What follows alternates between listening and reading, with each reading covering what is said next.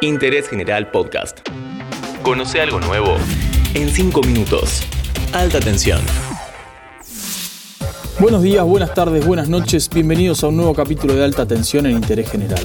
Hoy hablaremos de agua y electricidad, pero no te asustes, no te vas a electrocutar. Muy bien, probaremos con el rojo. Mi nombre es Tomás Rodríguez Sanzorena y en los próximos 5 minutos te voy a contar todo sobre la energía hidroeléctrica, su pasado, presente y futuro, su lugar en la matriz argentina y un debate que sigue vigente. ¿Es una energía renovable? ¿Estuviste alguna vez en las cataratas del Iguazú? Te parás frente a la garganta del diablo y la experiencia es hipnótica. Si todavía no fuiste, te lo recomiendo.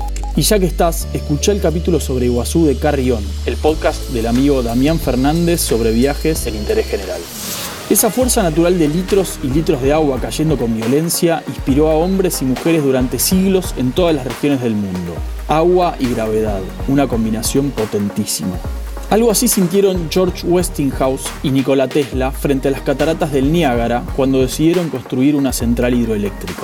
Tenemos muchos monumentos de las épocas antiguas, dijo Tesla en la inauguración, año 1895. Tenemos las pirámides, los templos griegos, las catedrales del cristianismo. Ahí está expuesto el poder de los hombres. Pero el monumento del Niágara es diferente. Es el de la era científica, un monumento de la ilustración y de la paz. Es la dominación de las fuerzas naturales al servicio del hombre, el fin de los métodos bárbaros. Es alivio para millones, de sus necesidades y sufrimiento.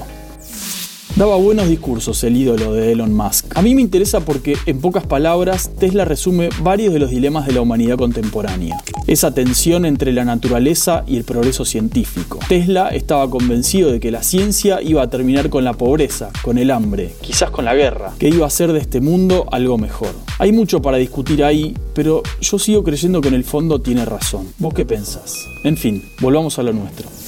La represa del Niágara no era la primera central hidroeléctrica del mundo, pero era la más potente y fue el elemento que faltaba para el despegue total de la electrificación del mundo.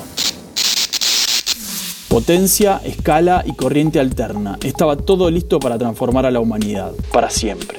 La energía hidroeléctrica hoy representa poco menos del 20% de la generación de electricidad en todo el mundo. Es la tercera fuente detrás del carbón y del gas natural. La central hidroeléctrica más grande del mundo en capacidades, Tres Gargantas, en el río Yangtze, en la región de Hubei, cerca de Wuhan. ¿Te suena? China es el país que más energía hidroeléctrica incorporó en los últimos años, cosa que a esta altura no sorprende a nadie.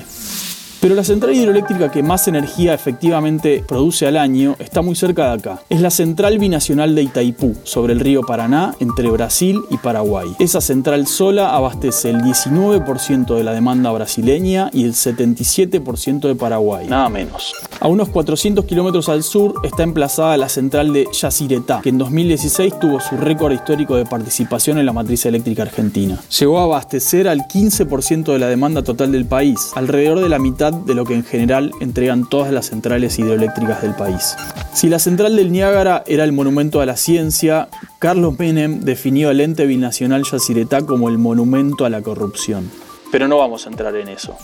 La discusión sobre la sustentabilidad o no de las grandes represas se discute hace décadas. Si bien muchos países del mundo la consideran energía renovable, el régimen argentino de promoción de las renovables solo aplica para las centrales de pequeña escala. Las grandes represas generan algunos problemas. Desplazamiento de poblaciones, de especies autóctonas y problemas con el manejo del agua. Aunque hay que decir también que en la mayoría de los casos se manejan muy bien.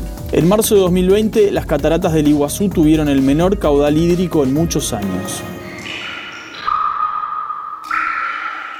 Fue por la bajante histórica del río Paraná, del que desemboca el río Iguazú. Pero muchos señalan que las represas, que son muchas del lado brasileño, tienen un rol al menos delicado en ese equilibrio. En este repaso no puede faltar la historia de Federación, la ciudad entrerriana que se inundó para construir la central hidroeléctrica de Salto Grande. El pueblo entero se tuvo que mudar a la nueva federación, que tiene 42 años de edad y es muy visitada por sus aguas termales. Hay un muy buen documental de Néstor Frenkel sobre esa historia que encontrás en YouTube. Tiene unos personajes alucinantes y un título un poco irónico. Construcción de una ciudad. Espero que te haya gustado este breve recorrido por la energía hidroeléctrica. Nos vemos la próxima. Interés General Podcast. Encontrarnos en Spotify, en Instagram y en interésgeneral.com.ar.